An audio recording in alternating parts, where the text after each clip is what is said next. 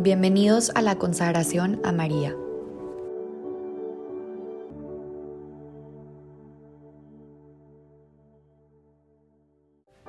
En nombre del Padre, del Hijo y del Espíritu Santo. Amén. Día 12. Las bodas de Caná. La virtud del día es la intercesión y el pasaje a meditar es Juan 2 del 1 al 11. La hora había llegado era momento de que Jesús saliera a la vida pública e hiciera su primer milagro. Esto sucedió en aquellas bodas de Caná de Galilea y gracias a una simple petición que le hizo su madre María. Jesús, junto con su madre y sus primeros discípulos, fueron invitados a esa boda. Todos sabemos que una boda es alegría pura, es un momento esperado por muchas personas y especialmente por aquellos novios que unirán sus vidas ante Dios para siempre. Pero para los judíos había también un tema que les era muy importante. Las familias jugaban un rol muy relevante y era de gran significado que cada uno ofreciera el mejor banquete a sus invitados. Los invitados esperan con ansias probar el vino y la comida que tenían preparada cada familia. El vino es un símbolo muy importante en estas bodas. La tradición dice que el mejor vino se sirve primero para que los invitados puedan quedarse con la mejor impresión, y el vino de menor calidad se conservaba para la última parte de la celebración. Juan 2.3 dice, no tienen vino. La madre de Jesús se había percatado que el vino se había terminado muy temprano. Esto podría significar una gran desgracia para una de las familias, pero María, siempre al pendiente de las necesidades y preocupaciones de los demás, intercede por ellos y le pide a su Hijo Jesús hacer un milagro. Juan 2.5 leemos, hagan todo lo que Él les diga. Es aquí cuando Jesús, a pesar de que su hora no había llegado, no pudo resistirse a una petición que venía de su Madre María. ¿Qué es lo que tiene María que el mismo Jesús no pueda negarse a su petición? ¿Será causa de esa mirada tan delicada o de su dulzura de su preocupación y bondad por los demás.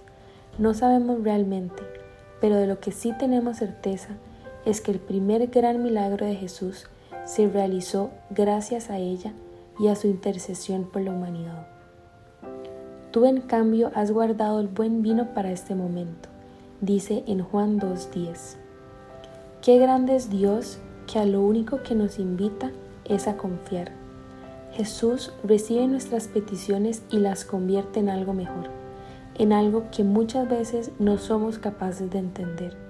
Las tinajas llenas de agua pasaron a ser tinajas llenas del mejor vino.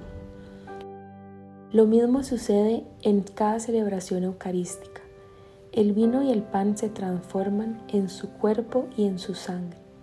Es difícil entender cómo sucede, pero es una realidad que en cada misa participamos en el banquete del Señor y somos invitados a recibir el mejor alimento que un hombre puede recibir, la Eucaristía. Los discípulos que acompañaron a Jesús fueron testigos de este gran suceso. Hoy puedes tú también convertirte en testigo de un gran milagro. Pide ayuda a su Madre María. Pídele que interceda por ti. Con su ayuda podrás ver los milagros de su Hijo en tu día a día. María es nuestra mayor intercesora. Es ella quien le platicará a Jesús de tus miedos, de tus alegrías, de tus inquietudes y de tus necesidades. Confía tus peticiones a María, ponlas en sus manos y permite que ella sea quien se encargue, pues a través de su intercesión Jesús podrá convertir nuestra agua en vino. Preguntas para reflexionar. ¿Dejo en manos de María mis necesidades y preocupaciones? ¿Dejo que ella sea quien se encargue de ellas? ¿Confío en que Jesús, al recibir mis peticiones, las convierta en algo mejor? ¿Busco que la Eucaristía sea mi alimento espiritual de cada día? María, te pedimos que intercedas por nosotros y por nuestros seres queridos, de la misma forma en la que intercediste por tus hijos en las bodas de Caná.